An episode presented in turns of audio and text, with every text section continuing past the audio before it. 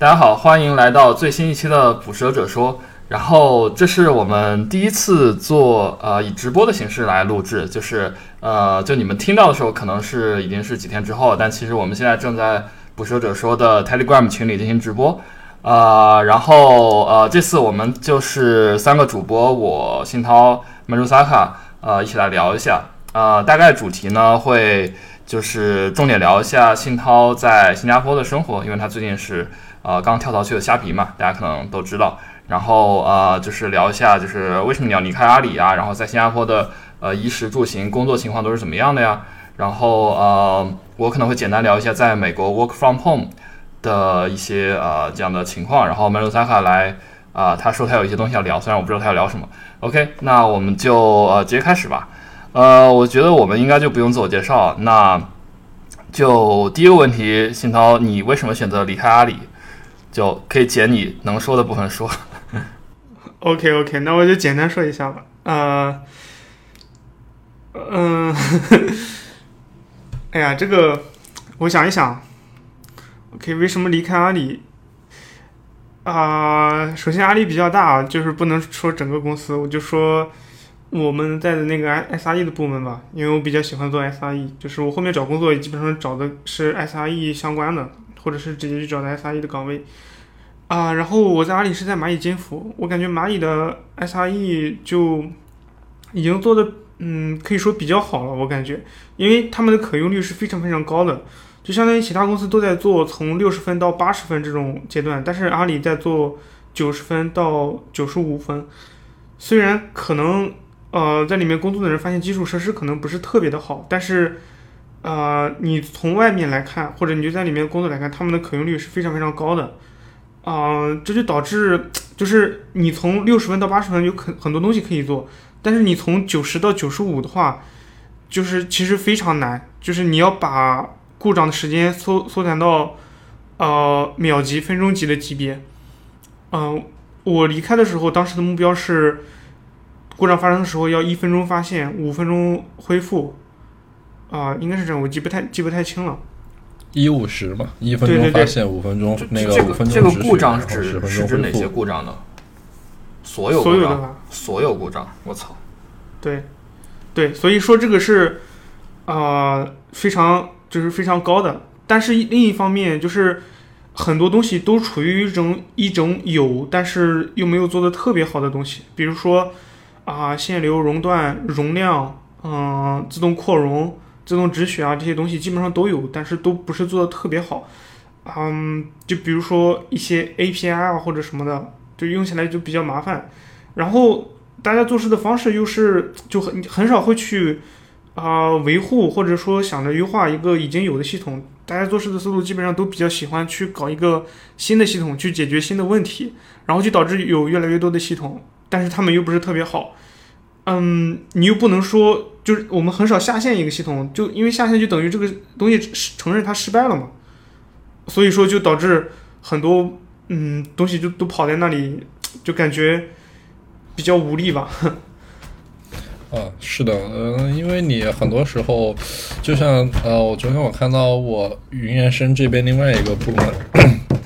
另外一个部门的一个同事在吐槽，就是这，就是对集团内服务的，他然后老板给他说，你现在负责的是一个 P 零系统，就是核心链路嘛。然后他就问了一句：P 零系统难道是那种呃又没法维护，然后每天只能答疑，然后又最后又不呃没没什么可以拿去晋升场上说的系统吗？哦，对对，就说到晋升，就是带就是做这做新项目一个。最现实的目标基本上都是晋升，就是啊，P 六的升 P 七，P 七的升 P 八，P 八照着升 P 九，这么去做项目，感觉就一种对很多对很多系统就管杀没人管埋了嘛。然后一五十的话 说，对一五十，说实话，我觉得对研发压力提的确挺大的。我们这边也是要求一五十，就一分钟发现，五分钟止血，十分钟恢复，然后不然最高可以上升到是 VP 还是哪个级别？然后的话，反正就是对，然后就反正最后如果说是上升了，然后上升上升上去了，可能说事故组责人的一年就白干嘛。嗯。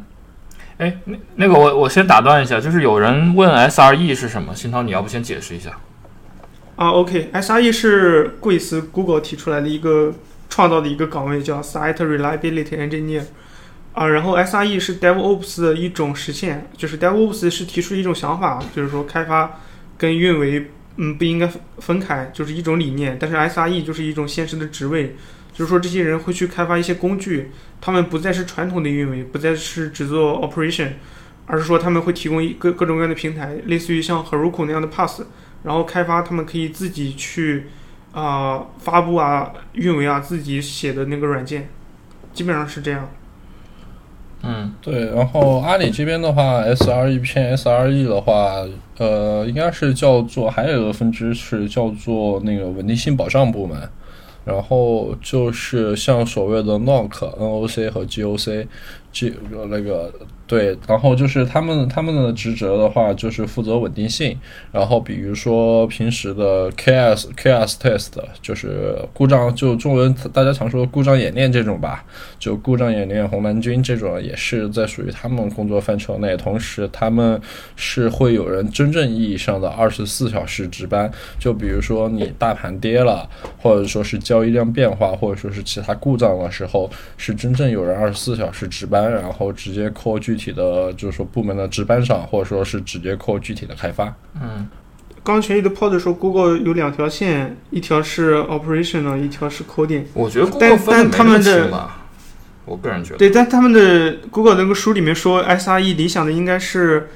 呃，就是百分之五十的时间在处理 operation，百分之五十的是百分之五十的时间是在做开发。嗯，反正我跟一个做 SRE 的人聊过，其实就是内推我进 Google 的那个呃一格嘛，然后他当时就是说，其实也是还是看看人吧，有的人写代码多一些，有的人写代码少一点，这个就是就可能也跟开发差不多嘛，就没有。呃，我觉得我个人觉得是没有严格分 operational 和 coding，但是也可能我不了解，嗯毕竟我不是做 SRE 的。对，这这两个其实你做 SRE 的话，operation 跟 coding 都需要去搞一搞。就你缺哪一方面，另一方面一般也做的不会做到特别好，我感觉。嗯，OK，那嗯我觉得也是对。嗯，我们说回到那个，就是我我理解的那个蚂蚁金服的可用性虽然很高，呃，刚刚刚听马吉萨卡说，然后我想起来，就是我觉得现在的高，就是技术上的贡献不是特别的多，更多的是人为的贡献。比如说，就我们有二十四小时的值班啊，有什么，然后我们的呃研发运维压力都非常大，就是比如说出 P 一的故障，要有一个人背全年的。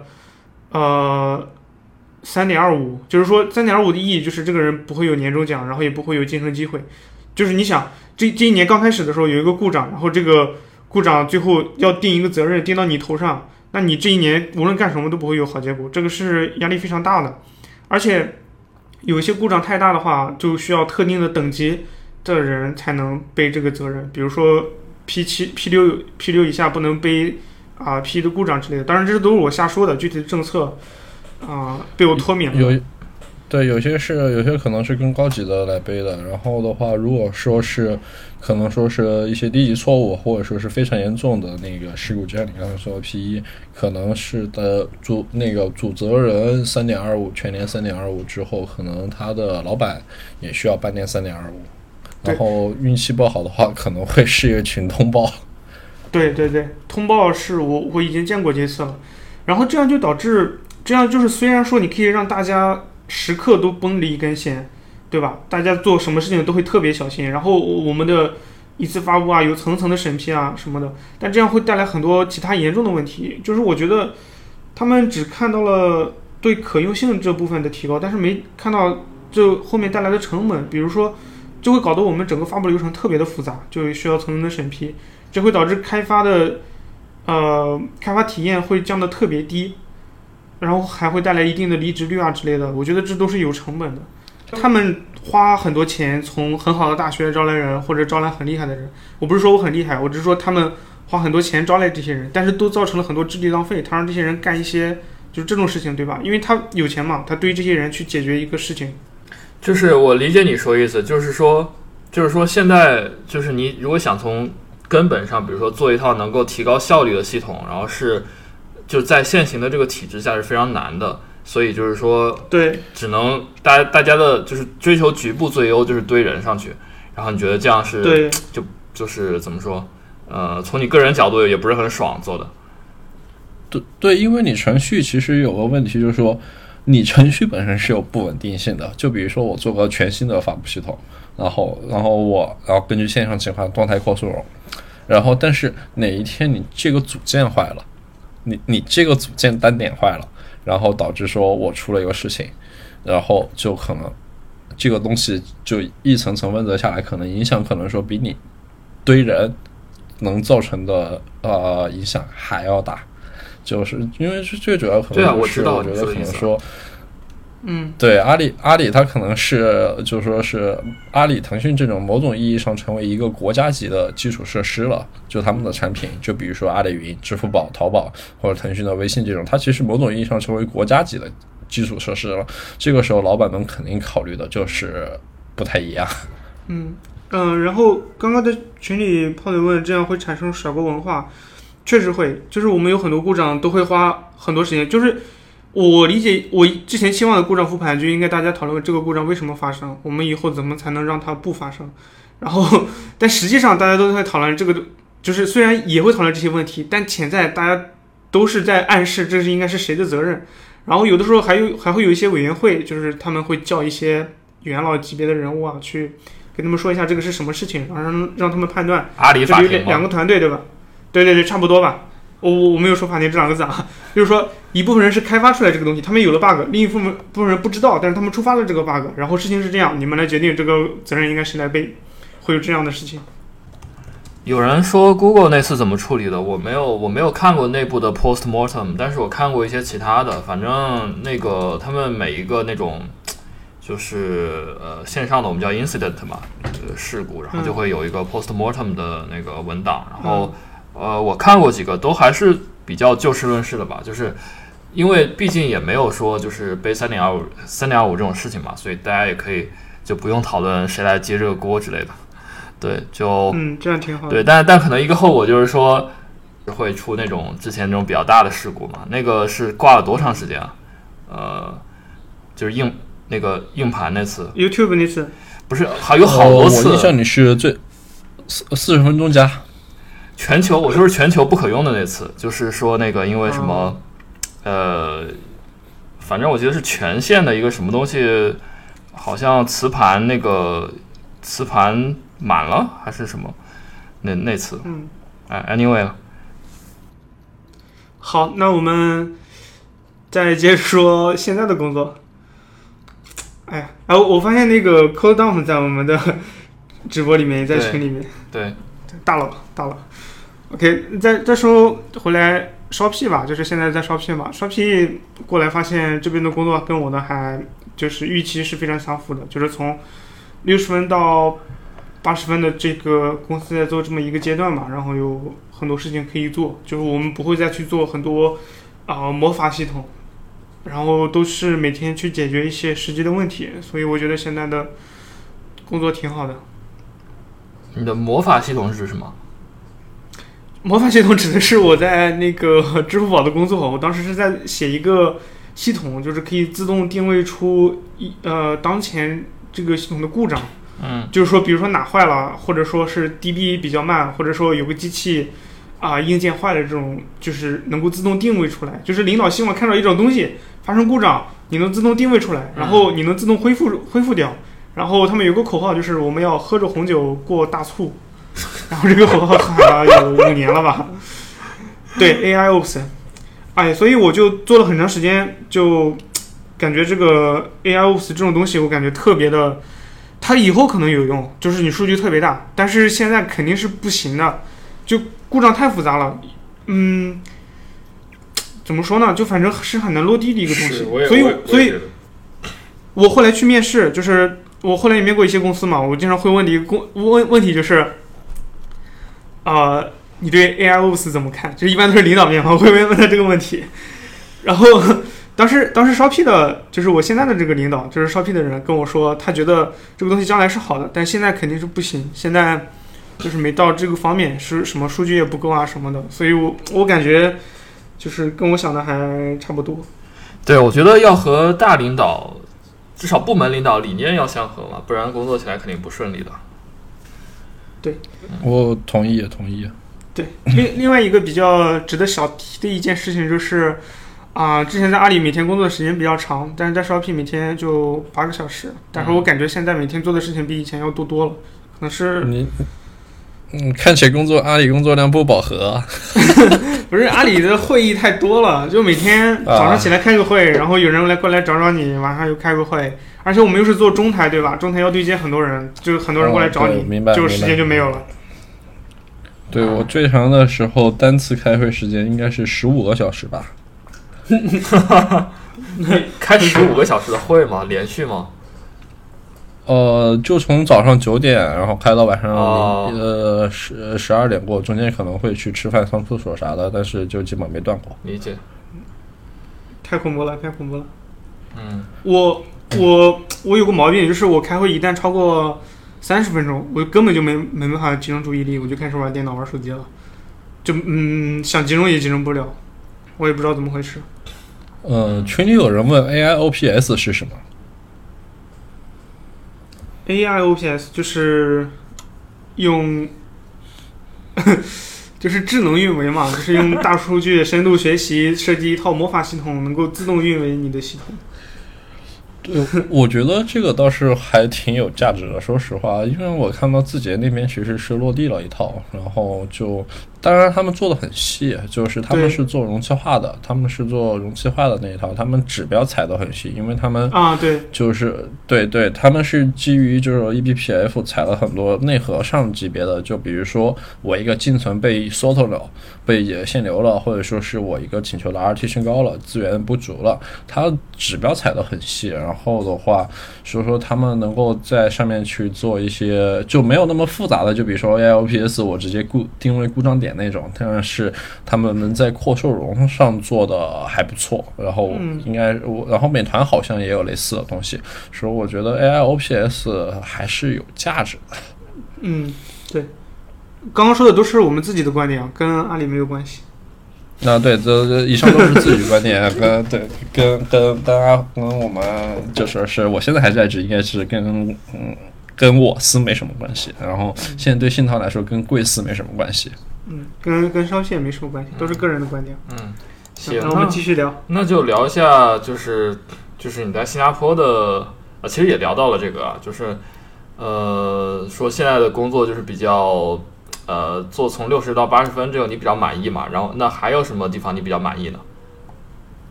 嗯，可以聊一下新加坡的那个酒池肉林。就是这个太招黑了。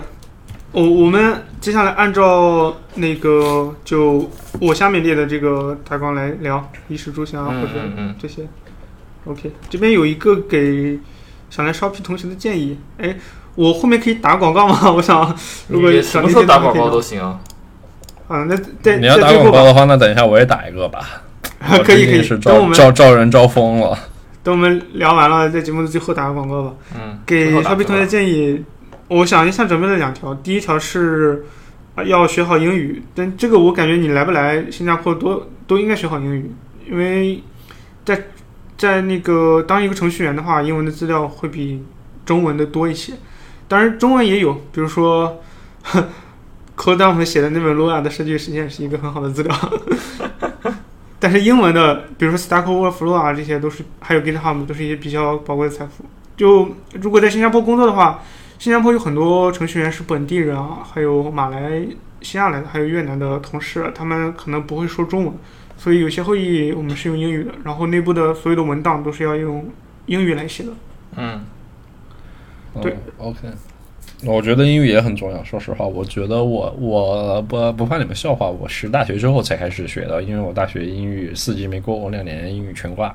然后我突然在开始看后，发现英语吃力，然后于是学到现在。我觉得英语很重要一点就是你可以直接去看原版的书籍，然后因为国内说实话，呃，很多经典的书籍翻译的啊，真的是一言难尽。当然，我们这个时候又要把把流畅的 Python 拿出来鞭尸了。那个呃 feature 它翻译成什么了？feature feature 我不知道，那个。呃呃，我忘了啊，就是那个呃，特性。呃，七五对哦七七五啊。七五对七五。对对对，七五七七五，然后然后对我觉得还有很多，就像大经典的那几个啊、Unix 网络网络编程上卷，然后 TCP/IP 卷啊、TCP/IP 英文版其实我们还没怎么看完，然后不太好评价，然后还有那个呃 Unix 环境高级编程，就是那个 AUMP 那种经典书籍，其实翻译的都不是太流畅。然后国内翻译的书好的其实真的不多。对你很难翻译，我觉得对 Fluent Python 的安道翻译的书特别特别好，就我见过中文最好的翻译了。但是七物你知道是啥吗？什么是啥？七物啊，不知道。对啊，就说即使是这样比较好的、比较知名的翻译，它也会翻译出一些不知所云的东西嘛。对，就其实安道老师的话，安道老师他的七中文五就是功底是很强的。对，安道老师他其实 翻译的其实是挺流畅的，可能说有些细节点，当然就是刚才我们只是来了举个例，但是他整体来说，他其实是在国内比较好的那批，但是还有很多是，比如说我见过是以部门绩效。有部门绩效，就比如说某一个部门，你可能会看到哪些书，比如说蚂蚁 SRE 联觉贡献、联觉翻译这种，然后由直接研发的，然后可能说呃整体的素养相对没有专业翻译那么过关，就会导致起来读起来没有那么信达雅，很难受。嗯，对，所以能读原版，大家还是尽量看原版吧。然后，对，可以买个 SM 会员，然后 SM 会员现在国区的话是二十五刀，然后可以看 Severa，就说是 Orani 全家桶的 Orani 全家桶的那个呃电子版，然后就我能找到的都有，然后你对都都是电子版费，然后它的 APP 也非常舒服。行，那我们聊完了这个建议。好，我们接下来就按照我先说一下最近的生活，然后我们从入境再聊艺术出行吧。对，你是你是什么时候？你是什么时候？你是什么时候去的嘛？先说从开头开始说呗。啊，什么时候去的？十二月底吧，十二月底去的，12月底所以在这里差不多对，正好一个月吧。那哦，对，其实应该从签证开始说，对吧？啊，签证具体的时间就不说了吧。就是签证的话，我可以说一下具体的流程。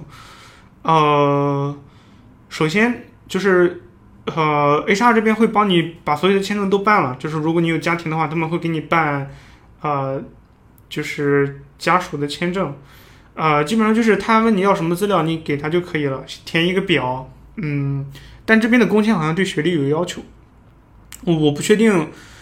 嗯，就是如果没有本科学历的话，是不是能可以啊？有可能可以，但是他会让你填那个中国的工信部的那个，呃，就是学信网都会给会给你一个验证的那个结果，你要把那个结果上传上去，然后 HR 拿到这些资料，他会去跟呃这边申请一个 IPA，就是 In Principle 呃 Letter 好像是 In Principle Approval Letter。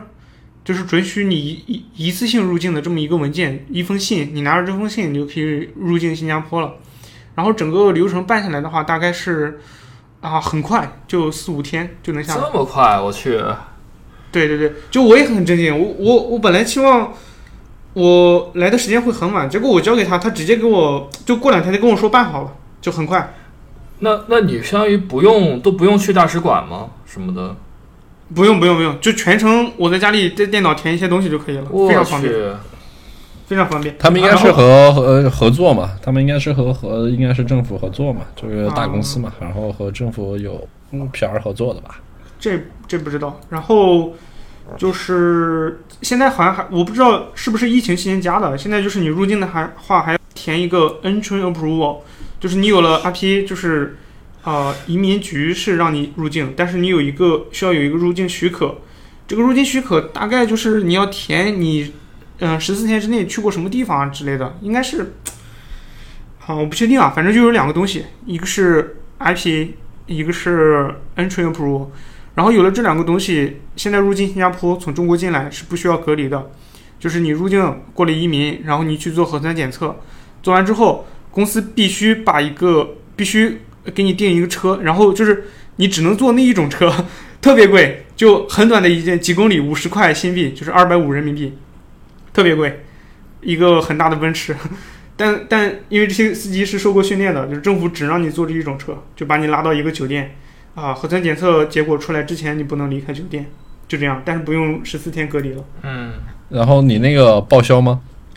不不报销，公司会给你发一笔搬家费，相当于，是，然后所有的费用中间都是，对，都会都是你自己出的。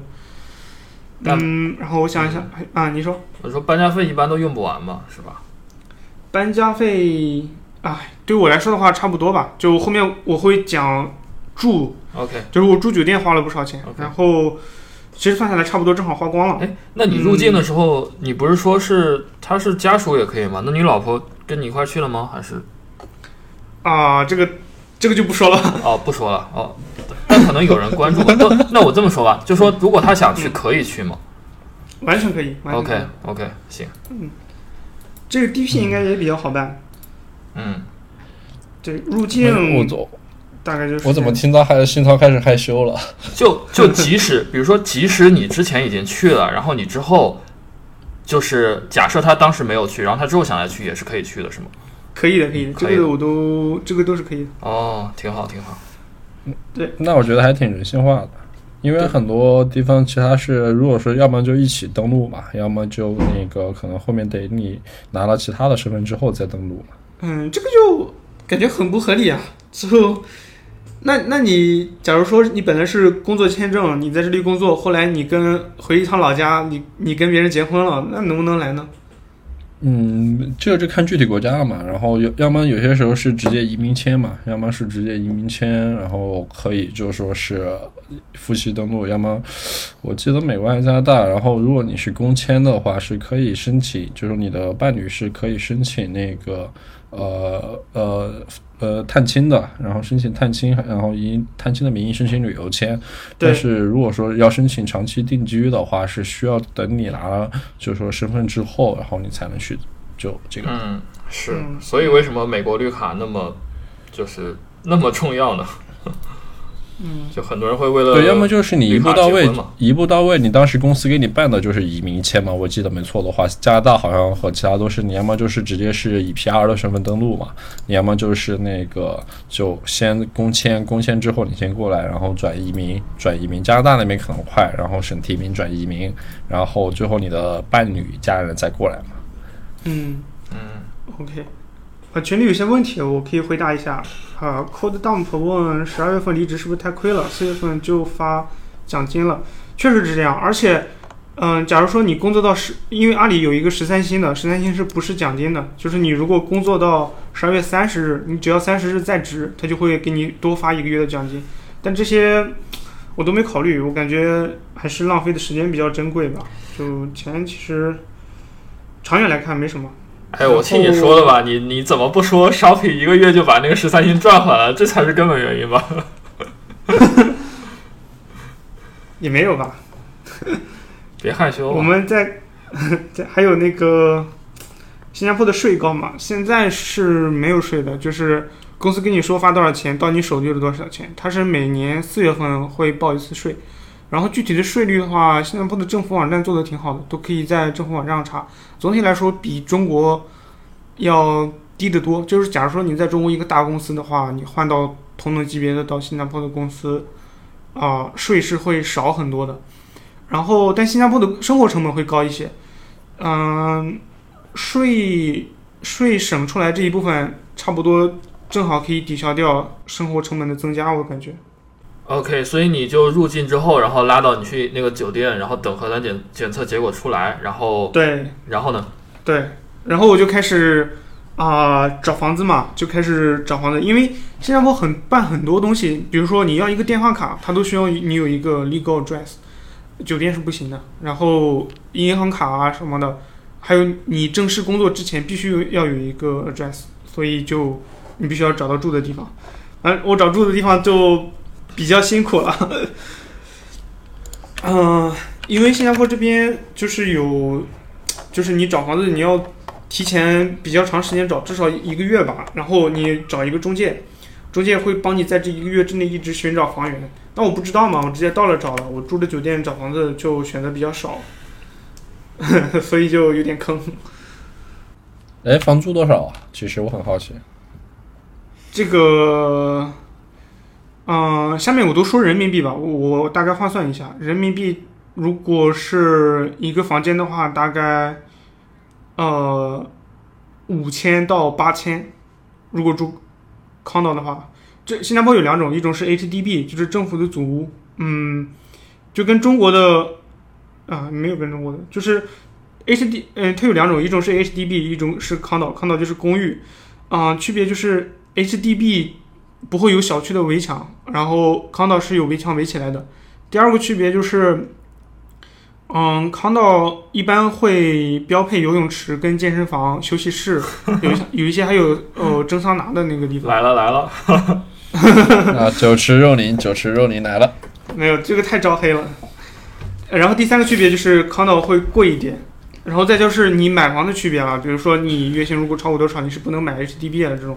总的来说，就是 HDB 就是新加坡政府希望人人都能有房住，然后推出的一种这个计划。嗯，但其实康道，康道也没有康康道没有特别贵啊，因为当时我们算了一下，如果你去住 HDB 的话，啊、这边又这么热，游泳会比较好，对吧？你如果再办一些卡，然后就就不是很方便嘛。你想，嗯、如果你楼下有一个游泳池，你每天都可以去游泳，但是你如果要打包好东西去很远的地方游完泳，然后在那边淋浴再回来，就比较麻烦，就不想去了，所以咬咬牙就租了一个康道，最后我这边。哎，其实我很好奇啊，比如说我现在是想需要想一个最起码七十平到八十平左右的房子，如果说是在新加坡的话，它我可能需要准备多少钱比较合适？这个太不太好回答。对啊这你肯定我不是很了解。你肯定大概就。它跟那个对它跟你住的地方有很大的关系，就是大小我觉得都还好吧。七十到八十平的话，呃，应该这边应该是两个房间，嗯、大概一万五人民币。嗯，但这个是位置特别特别好的，会一万五人民币。如果偏远一点的话，应该去不需要的。这边交通还算方便。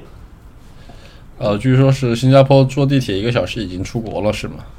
对对对，它就是新加坡，你画一条线，最你能画出来最远的一条线好像是六十千米，你想想六十千米，好吧，我可以我可以讲个笑话啊，就是我们天天在聊天嘛，就是说周末干了啥，我说我们出去吃了一顿东北菜，我之前还在群里发过照片，就是我们去东北小厨吃了个东北菜，然后周围同事说，东北小厨旁边有个人饭店叫东北人家，那家更好吃。你要知道，我们去的是一个非常偏的地方，就在中国城的一个小巷子里面有一个餐馆，然后他们都知道这个饭店，嗯，好吧，没啥吃的了吧，是吗就是地方小，是？OK，毕竟就一个城市嘛，然后又而且还不算一个特别大的城市，你还想怎么样？对对。然后，嗯、要不再接着说找房子。找房子其实，呃，这边一般都会找中介。我一开始看了几套，就是我，呃，首先他们中介会帮房东租房子，然后你要你是租客嘛，会有一个中介代表你帮你找房子。就这边的中介不像国内一样，国内的链家，比如说他从房东这边收了房子租给你，对吧？只有一个中介。在新加坡，你租房一次交易里面会有两个中介，一个是代表你的，一个是代表房东的。你懂我的意思吧？嗯，对对对，对，然后那个中介就会帮你到处找，他也会找房东，也会找中介，总之他代表你，啊、但是他收中介费的，他收中介费是要收半个月。假如说你一万人民币租一个房子的话，你要交给他五千，啊、觉得很贵对吧？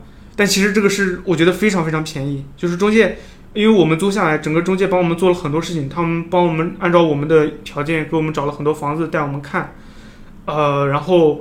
就是他帮我们办水电、办网络，就给我们介绍他认识的人。啊这种都都办。嗯对对对，然后呃，新加坡的房子就有合同啊，就他会帮你确认这个合同，然后就租房的流程是这样的：你的中介会帮你找房子，你觉得你喜欢这一套，然后中介会跟你商量一下，我们看这个房子多少能拿下，你觉得可以了，你要出一个 offer 给房东。啊、你出 offer 的时候，你要把一个月的房租当做押金给带上。那房租如果答应了你的 offer，你的钱就退不回来了，这个 offer 必须成交。就跟公司给你发 offer 一样，你要给公房东发 offer，对吧？然后，嗯、这有什么问题吗？没有，其实那个一个月半个月中介费还是挺便宜的，然后国内都是一个月。啊、对，但是现在啊，对，但是国内自如好像之前，但它有服务费一样的，对对对，对它服务费，而且它的它本身的房租是比市面上溢价要超过百分之二十到百分之三十左右的。对啊、我接着说，因为这个这个半个月的房租，我觉得付的非常值。我接着说，然后啊、房东如果接受你的 offer，然后你们会签合同。哦，说到这个，其实那个我的中介帮我砍价嘛，他帮我砍了很多价钱，因为他收到中介费是呃半个月的房租，所以说代表他帮我租的越贵，他拿到的报酬也越多。但他帮我砍价，我觉得砍的非常多，就非常感谢他。然后你们会签订一个合同，那个合同里面会明确的列出来这个房子里有什么东西，房东交给你的时候什么样，你交你还给他的时候会有什么样，然后就很细的条款，十四页的一个英文的合同，我把它仔细的看了一遍，然后列出来二十多个问题，就我觉得这个条款可能有什么问题，然后中介给我一一解答了。我去，不是，我是想说你看的好细啊，我的我的租房合同我都没有详细看过。你啊还好看的也细，然后中介也是做的工作做得真的细啊。对，因为中介都非常好。然后，嗯、然后就开始签这个合同，签完之后，呃，确定正式入住，然后这个房子会有一个月的 warranty，就是保修期。然后，呃，就是你在这一个月之内，如果发现房子，比如说我们就门把手坏了呀，窗帘儿因为那个拉杆儿被太阳晒的有点酥了，有几个坏了呀，墙某一个地方有裂缝或者地板有什么，你要拍照发给中介，中介在到一个月的时候会出一个 PDF，啊、告诉房东，我们住进来的时候这一个月内这些东西就是这样的，还给你的时候你不要因为这些事情扣我们的押金。嗯，对，对，然后就是这样。这然后就是到你的房子，假如说租一年的话，到第十个月的时候，房东就可以带人过来看房了。因为我刚刚说过嘛，新加坡找房子啊，一般都会提前找。对 OK。哎，其实我很好奇，像新加坡租房的话，房东一般允许呃租客带宠物吗？啊，对，这个需要讲，这个是不可以的。所以说，这个你要考虑好，你租的话就是租一年，没有理论上讲没有任何违约的办法。就假如说房东不同意，啊、你住了八个月，你想走，你要把剩剩下的四个月房房租给付了。但有些房东如果好说话的话，你跟他说，因为房东那边，房东那边的中介帮他租房子，房东要付给他的中介一个月的中介费。你跟他说，我我押金一个月我不要了，我还给你，你拿来给那个中介费，然后我再补给你点钱，然后剩下的租约我们就呃终止了，你可不可以？他如果是可以的话就可以，但转租是不可以的因为你转租房子，就新加坡这边搞得很严格，就是你要中介才能给别人租房子，转租理论上是不合法的。那宠物可以和那个房东 argue 吗？就说是我想带宠物，但是房租高一点啊，这个是可以，这个是可以。你你要跟你的中介说，我有宠物啊，我有几个人住，对吧？我有什么要求，然后他会去帮你找这些房子。嗯 OK，明白了。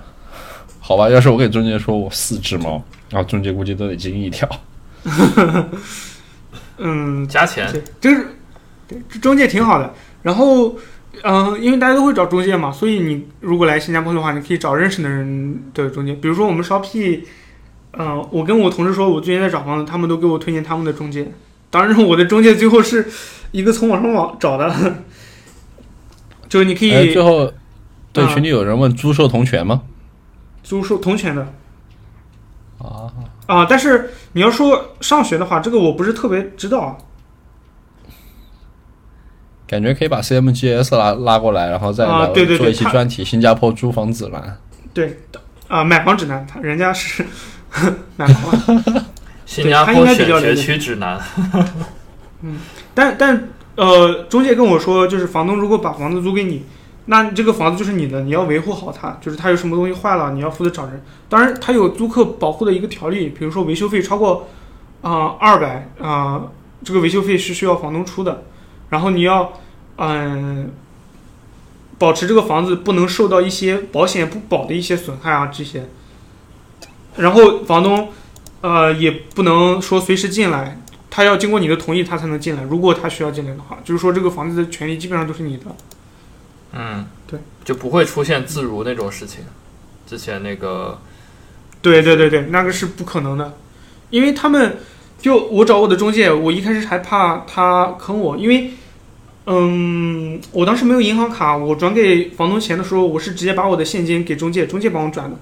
但是，新加坡的中介在一政府的网站上是都有注册的，就是你可以嗯问他一下你的工作证，然后你去网上查一下，嗯那个是能查得到的，很规？范。他如果坑你这，对他如果坑你这些钱的话，他以后就不能再干了。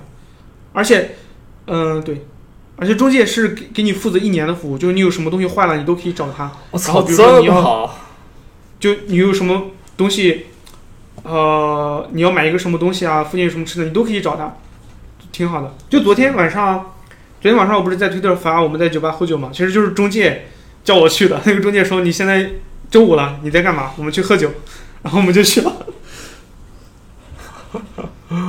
也太。我去，他们这个是真的做的好细啊！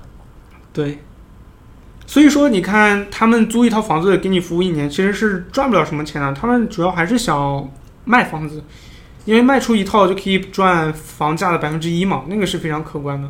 嗯，啊，明白。那我觉得他中介费是给的相当值，国内这边就有一个月中那个这个太值了。一个月中介费，而且是交了基本上就不管了。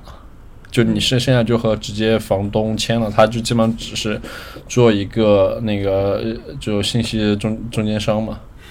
对对，这边就不是一锤子买卖嘛，因为这边中介基本上都干了很多年了。你假如说这个我现在租的房子到期了，我可以跟他说，我我想再换一个房子，我的条件是什么？你帮我去找一下，然后他就会帮你找。就合作愉快的话，你们可以一直这样。啊，可以可以可以。真他妈爽，不用自己找房子，真的太爽了。嗯、呃，刚才那个那那那个和谐词要剪掉吗？啊不剪了吧？不剪了吧，反正无所谓吧。啊，我我也觉得真他娘爽啊！我羡慕死了。我当时找房我一直住自如的原因，就是因为找房相对简单，而且售后相对较好。对，自如虽然也有问题，但起码它比一些搞一锤子买卖的中介要好很多，对吧？对至少对有管家。对，因为自自如相对来说，你要搞事儿的话，你搞出舆情来讲的话，相对还好。但是你要说是你直接去找呃，比如说房东或者说是中介，然后遇到坑你的，然后你坑了也就坑你了。我本地人我怕你啥，对吧？嗯，嗯，行，那那反正租房这块我感觉聊差不多了。那呃，下面你想聊啥？就是呃，我看你列了日常生活什么的。啊、常州稍微稍微聊一下吧，这个太招黑了，在群里一直在黑我，但这边游泳池确实很多，对吧？也不是很贵嘛，就最近的生活啊、基本上就是下了班，我们现在是 去公司工作一个月，不是一个星期，然后再加一个星期，分两个组，然后两个组来回换，呃。在家的时候有可能做做饭，然后在公司的时候就在公司附近吃饭，吃完饭晚上回来一般会去游泳。嗯嗯，现在每天基本上是一千米吧，不想游的时候一般是六百到八百，反正基本上每天都六百到一千米。然后身体明显的感觉，那还是挺舒服，那你还是运动量挺大的呀。对，感觉身体会好很多。之前一直腰疼，就是每天坐着嘛，现在会好一些了。推荐游泳这项运动给，对啊，其他的程序员，感觉是非常好的。然后我啊、我提前把那个推荐环节提前了，就是如果想学游泳的话，其实因为我们是程序员，对吧？我们学习任何东西都可以通过教程来学习，所以推荐给大家一个教程，叫梦觉教游泳，就是有个人叫梦觉，他。在 B 站跟 YouTube 上传一些教游泳的视频，比较好，看着他的视频一直练就可以了，我感觉。嗯，那除了游泳呢？你不还提到酒吧吗？啊，酒吧就去过一次，那个中介找我，我一般就我以我以前喜欢喝啤酒，但新加坡的酒太贵了呀，他他的酒会征很高的税。啊，比如说国内卖十块钱的啤酒，在这边要至少卖到二十五，特别特别贵。嗯我们昨天三个人去喝了一杯，就那一桶花了四百人民币，差不多，所以酒跟烟是特别贵的，这边的税。烟很贵吗？烟很贵啊，烟很贵啊。哦哦，我突然对新加坡失去了兴趣。把烟戒了不就行了？你可以戒了呀，对啊。而且啊，对，还有一点特特殊的就是，毒品是毒品是直接判死刑。就你入境的时候，海关那边会有一个就是告示，用各种语言说携带毒品进入新加坡是死刑。然后下面一句话啊、犯罪怎么能就是通过 kilometer 来量化？就是无论你带多少，你带进来就就死。啊，那我觉得那他他这个毒禁毒品力度还是那他这个毒品的定义呢？就就什么算毒品？我也不知道，哦我也不知道，应该是官网上会有定义的吧？就像国内它也有那个公安部的那个呃毒品定义清单，然后比如说哪些是新型毒品、轻毒品，然后还有一些传统毒品，然后国内是有量级，好像是五十克以上才是。我靠，你为什么这么了解？我我我一个放松手段就是背法条啊。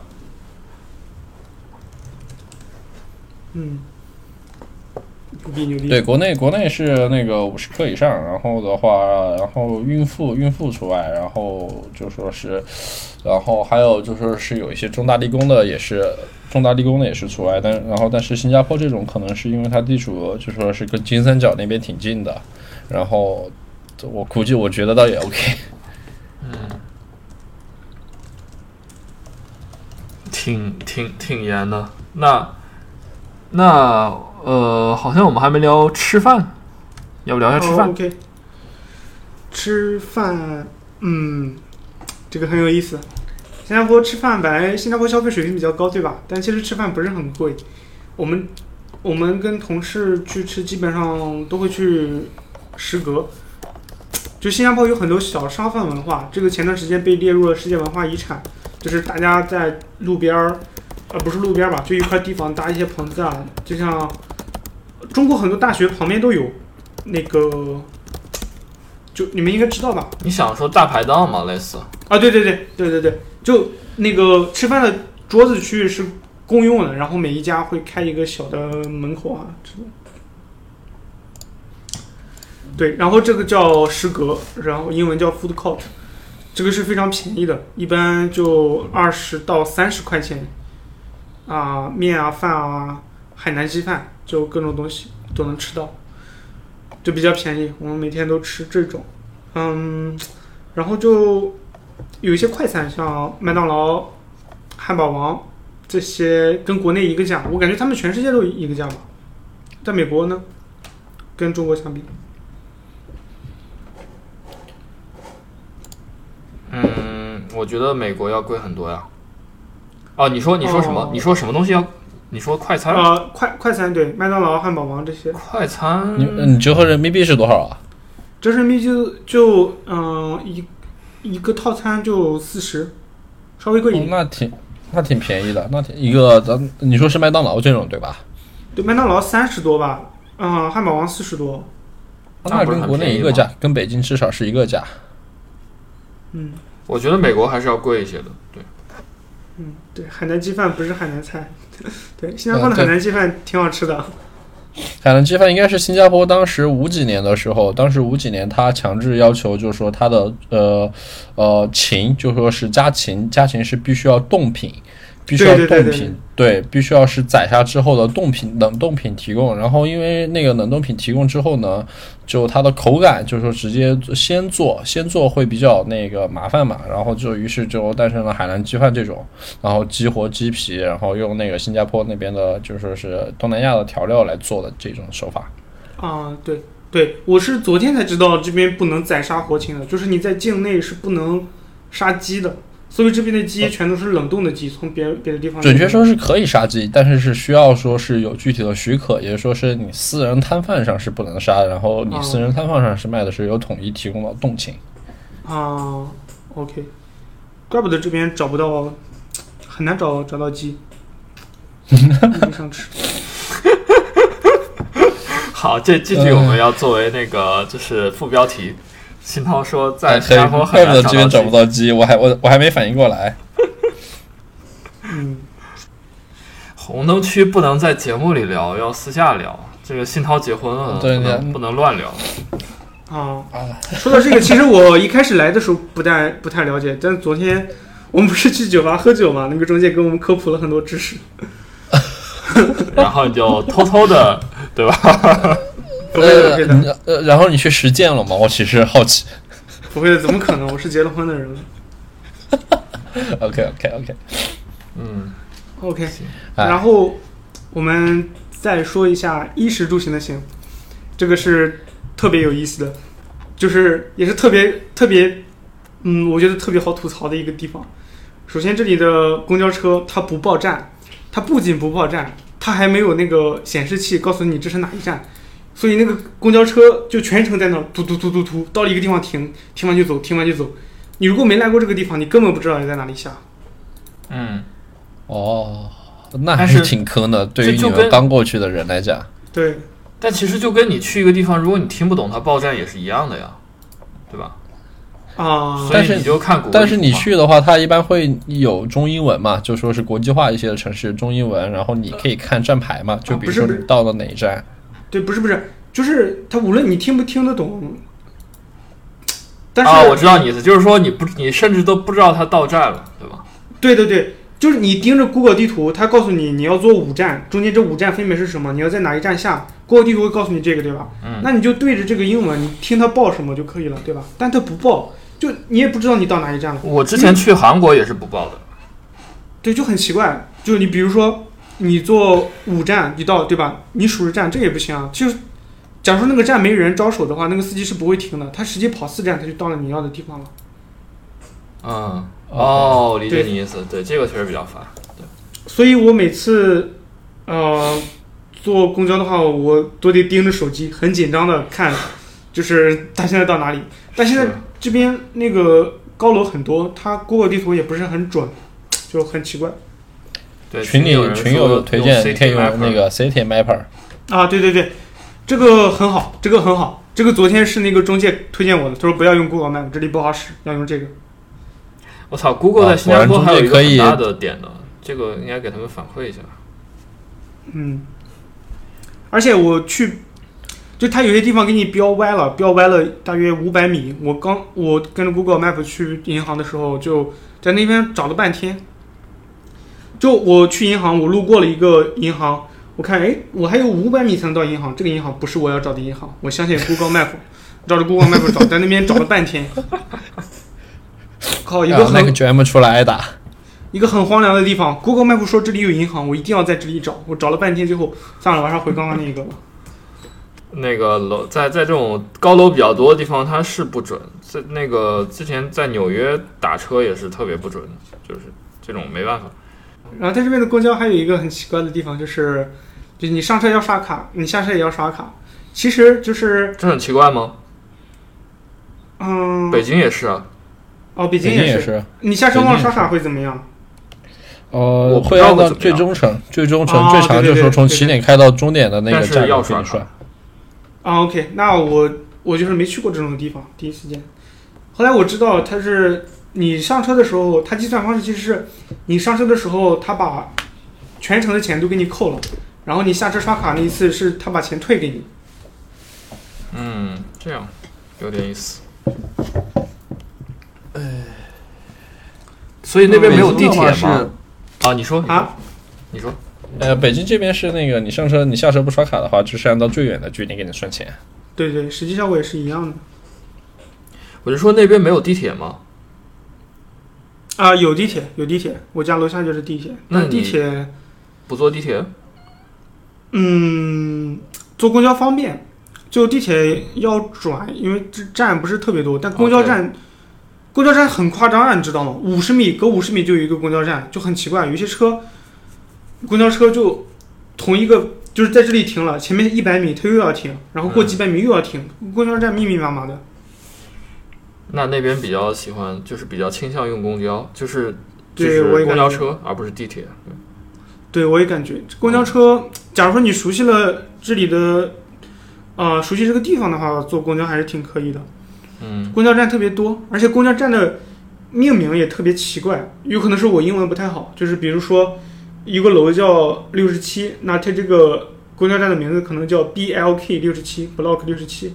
然后这是这是一个站对吧？它周围有很多站，OP OPP BLK 六十七就是 opposite，就是在对面有一个站，站不一样的名字哦。然后还有个 Front Before After。至少还比较就很奇怪就规律比如说嘛，至少比较规律。你掌握了规律之后，应该就还好了。啊、对我一开始看不懂这些简写，它 before 写的是 bf，after 写的是 aft，然后比如说宜家站就是啊呃 before IKEA building 这种，就周围有很多很奇怪，然后有一些站是印度语啊，有一些站是马来语，就就根本看不懂。嗯，然后公交车这边对残疾人挺友好的，就是你假如说坐轮椅的话，你在那边等公交。公交公交车的那个司机会下来给你把那个有一个板给你拉出来，然后把你推上去。呃，然后像残疾人、老年人过马路的时候，他他也有一张卡，他用那张卡刷那个红绿灯旁边的一个地方，可以把那个红绿灯的时间给延长。那还是挺不错的，呃，那个便利化设施，那个设施。对对，所以对残疾人应该挺友好的。嗯，哦对，有一个很重要的点忘了说，这边这个国家是左舵的国家，就是大家靠左行驶，司机在方向盘在右边。啊，就英式的那种吗？对对对对，刚来的时候要小心点，不然会被撞死。对这个，我觉得国内去的人一定要注意。对哦，还有还有一个点很有意思，你们觉得他们就是坐电梯的时候是左行右立还是左立右行？其实这玩意儿在国内也没有规范啊，也也不是说一定要左行右立啊。啊、对，左国内是左行右立吧，但这边是左立右行，因为他们是左舵国家嘛，就是大家站着都站在左边。嗯，想一想，还有什么漏下的？应该没有了。还记得，嗯，我我就是虽然我们上一次讲 Roman Research 讲了很长时间，但我最近开始用，发现这个就挺好用。我这一期播客的大纲也是用这个 Roman Research 写的。OK 啊，去新加坡正好我也给大家说个东西吧。然后最近我刚处理的一个事儿，就是我朋友也是刚去新加坡，然后他那天就先前情提要，就是诈骗的一个事儿。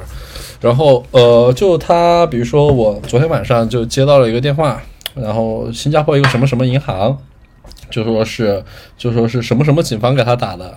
哦，我看是是呃，给他打的说他在叉叉叉银行有一个账户涉及到一个案子，然后让他先去那个呃 Google 搜索一下北京公安局公安分局，然后看到这个电话，然后等一下等一下会用这个电话给他打过来，然后对，然后这个电话给他打过去了，然后北京那边然后就说是伪应该是伪造一个号码给他打过去了，然后说的很详细，说他有有什么什么账号，他的姓名是什么什么，呃籍贯是什么什么，然后给他打过去了，然后说可能要他配合调查。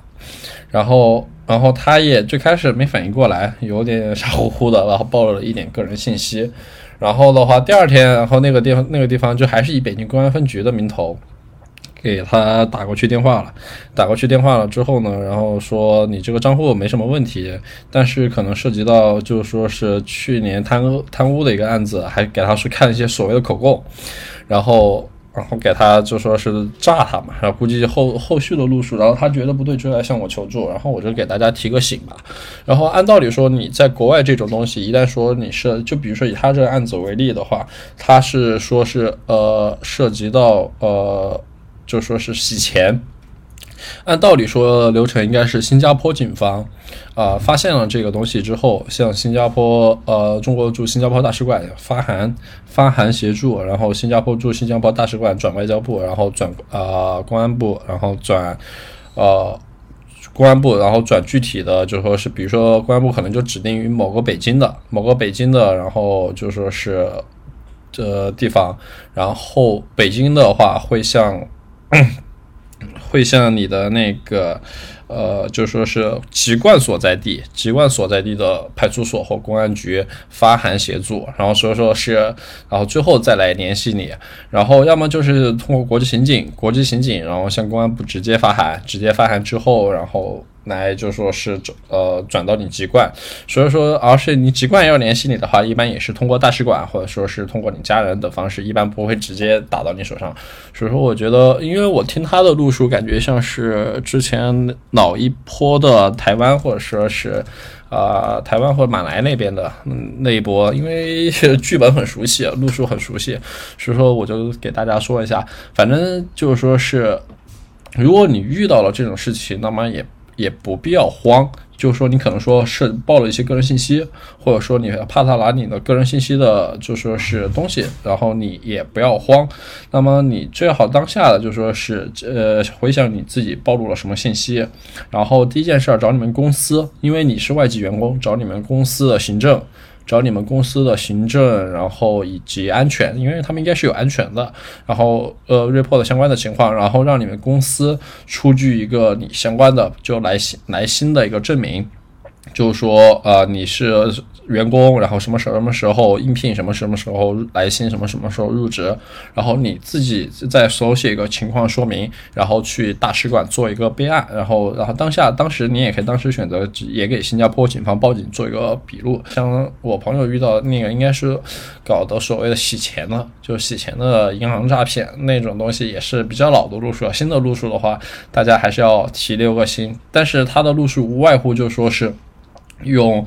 比如说官方的一些东西，比如说叉叉叉警方，叉叉叉其他的，然后叉叉叉其他的东西，然后来给你东西。一旦你接到国内的东西，然后你就你如果觉得真的他说的有那么一点道理，那么你就去向大使馆求助，大使馆求助，因为你所有的东西大使馆都，因为你要知道，如果你真的在国内犯了事儿，然后。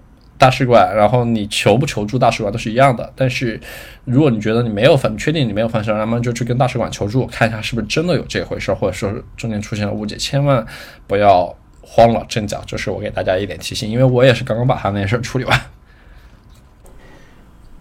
OK，我觉得对大家都还是要要注意一下。嗯，那呃，我看就是好像群里有些人有些别的问题，新涛你要回答一下吗？啊，先先聊一下这边的工作跟公司文化，然后我们再聊一下就我们这边三 D 的疫情。行，嗯，工作跟公司文化的话，工作简单来说就是 SRE 嘛，还是做那些事情，就啊运维啊一些中间件啊，然后做一些 SRE 的系统，嗯，就像那样吧，但是感觉更加。嗯，踏实的一点，因为做的还是那句话，就没有太模仿了嘛，所以就不能那样。公司的文化，嗯，刚来一个月，感觉就跟国内没有太大的差别吧，大家还是就正常的上班，上班解决问题。但我我感觉有一点好处就是，虽然 SRE 总是有人找的嘛，但是比不知道是是不是刚来的原因，我感觉比之前是好一点点。怎么说呢？就是之前别人找你就很烦，现在别人找你好像也没那么烦，对吧？就解决问题就好了。心态原因吧，我觉得可能是。有可能，有可能。对，我觉得可能是你对现在做的事儿是真正认可的吧。对对，有可能。然后文化的话，就正常，就就还可以，挺好的感觉。就中午大家一起吃饭聊聊，啊。养的狗啊，骑车啊，出去吃饭什么的，挺好的。我我们我们这边团建费啊，就每个人每个月有五块钱，虽然只是很少，对吧？五新币，就人民币二十多，很少。但是我们讨论这这个钱怎么花，好像很很很郑重的讨论了很长时间。我们有的人想去有个 Snow City 啊，有个人有人想去别的地方，有人想去吃饭，然后我们还发起了投票，感觉这个事情挺搞笑的。我们组里只有十几个人。那讨论这这这些钱都怎么怎么花？然后啊，然后就也有一些别的活动吧，比如说下个周我们会有 game night，就大家会出去玩桌游。但现在政府还是对，还是限制。那那就再说到疫情吧。现在新加坡他们是分几个阶段，现在是在第三阶段，啊、聚会的人数不能超过八个人。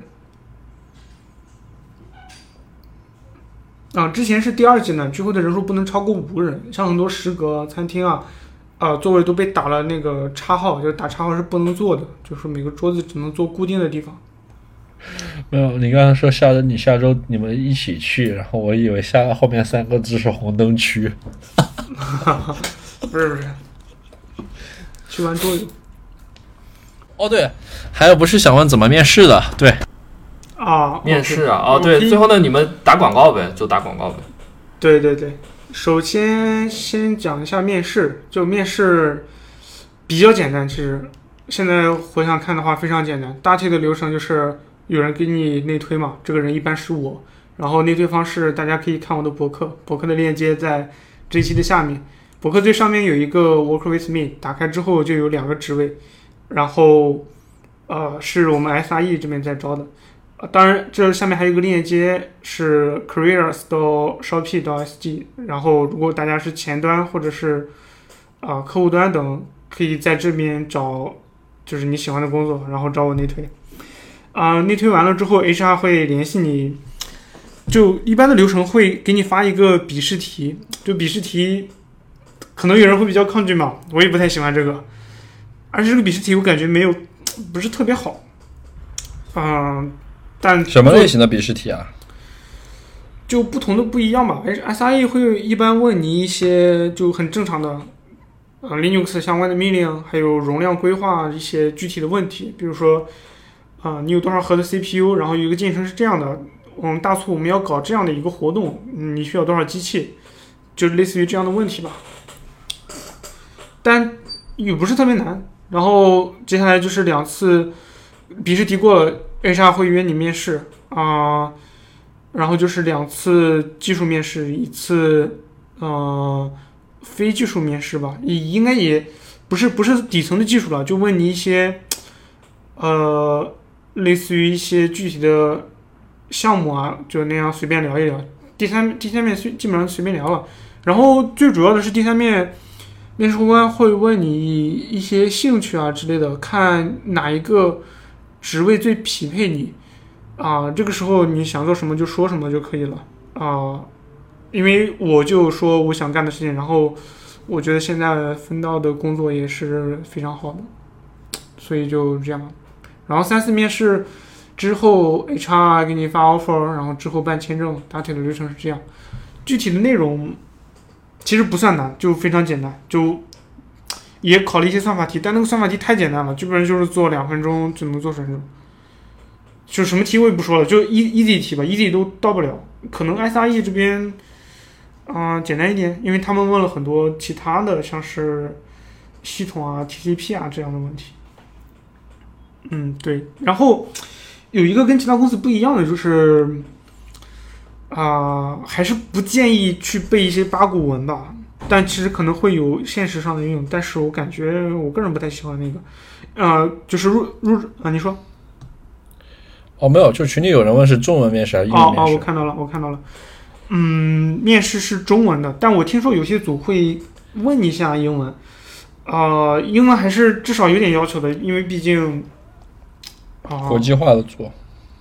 不是就在这边工作都要说英，都说点英文，然后文档要写英文的嘛。国内直接过去应对背景有哪些要求？背景没有什么要求，呃，但是签证的时候，签证的时候会问你要那个本科的证明、学历证明跟学位证书，但我不知道这个是不是必要的，但是问过我。，OK，然后入职之后，就这边的很有意思，也是三个月的试用期嘛，但但是你刚来会做一个 entry task，就是你会用 shop 的一些啊、中间件啊、呃平台啊去写一个简单的应用，然后把它发布，然后就体验一下 shop 的流程。但其实他跟他们说是这个不是考验你，但我感觉你这个 NG Task 如果做不出来的话，可能也没理由继续待下去。所以这个可能就是你过了面试，还会有一个能看出来你是不是被被提背进来的这么一个环节吧。哦、这个东西我觉得挺好的，就是通过这个项目，我了解了 Shopee 的很多的流程啊，就是系统啊这样一些东西。所以以后如果我能开一家公司的话，我也会有一个 Entry Task，挺好的。嗯，我觉得 OK。对，然后我我现在不是在负责一些其他的组件嘛？我现在正在设计这些组件的一个 Entry Task，就是你要用这些东西，然后尽量尽量用到这个组件的一些功能，然后把它整个的使用的流程给体验一遍。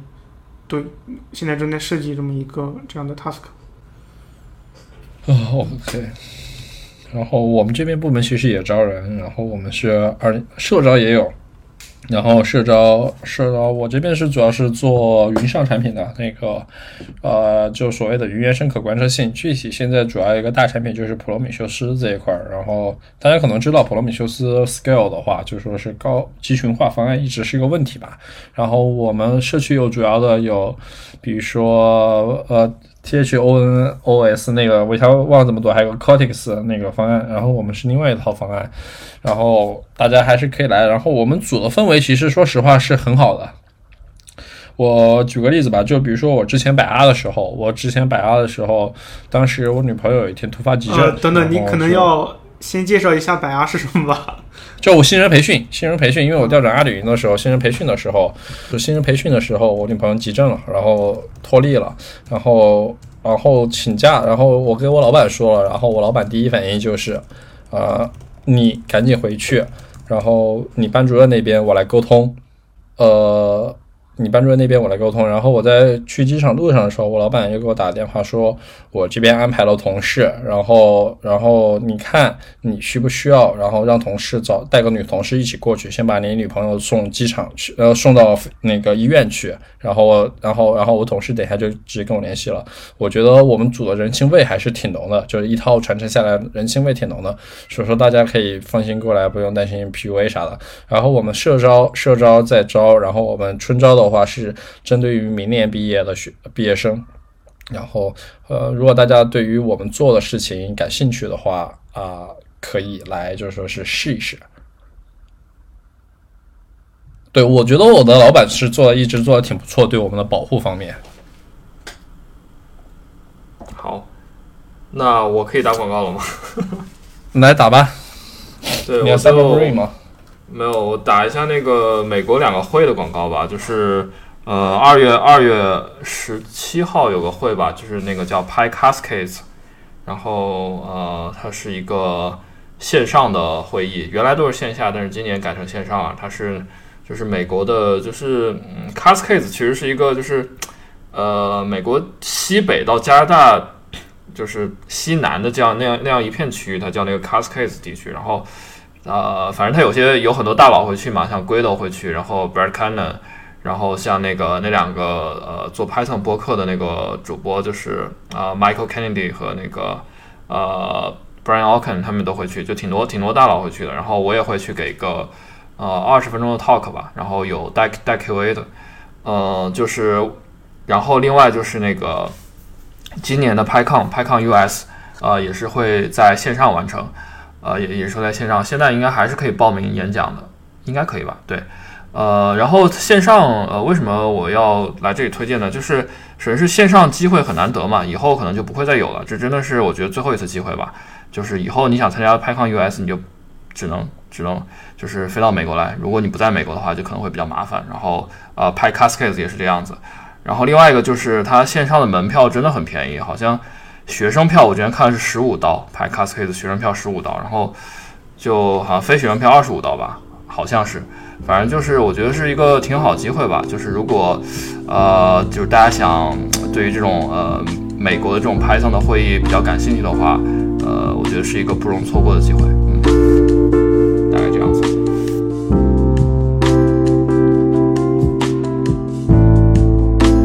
好，本期捕蛇者说的播客就到这里，感谢您的收听。本期内容中提到的资料链接都会放到我们的网站上，我们的网址是 pythonhunter 到 org。由于我们主播的知乎账号被禁，所以以后的更新都不会再发布到知乎上，请您留意。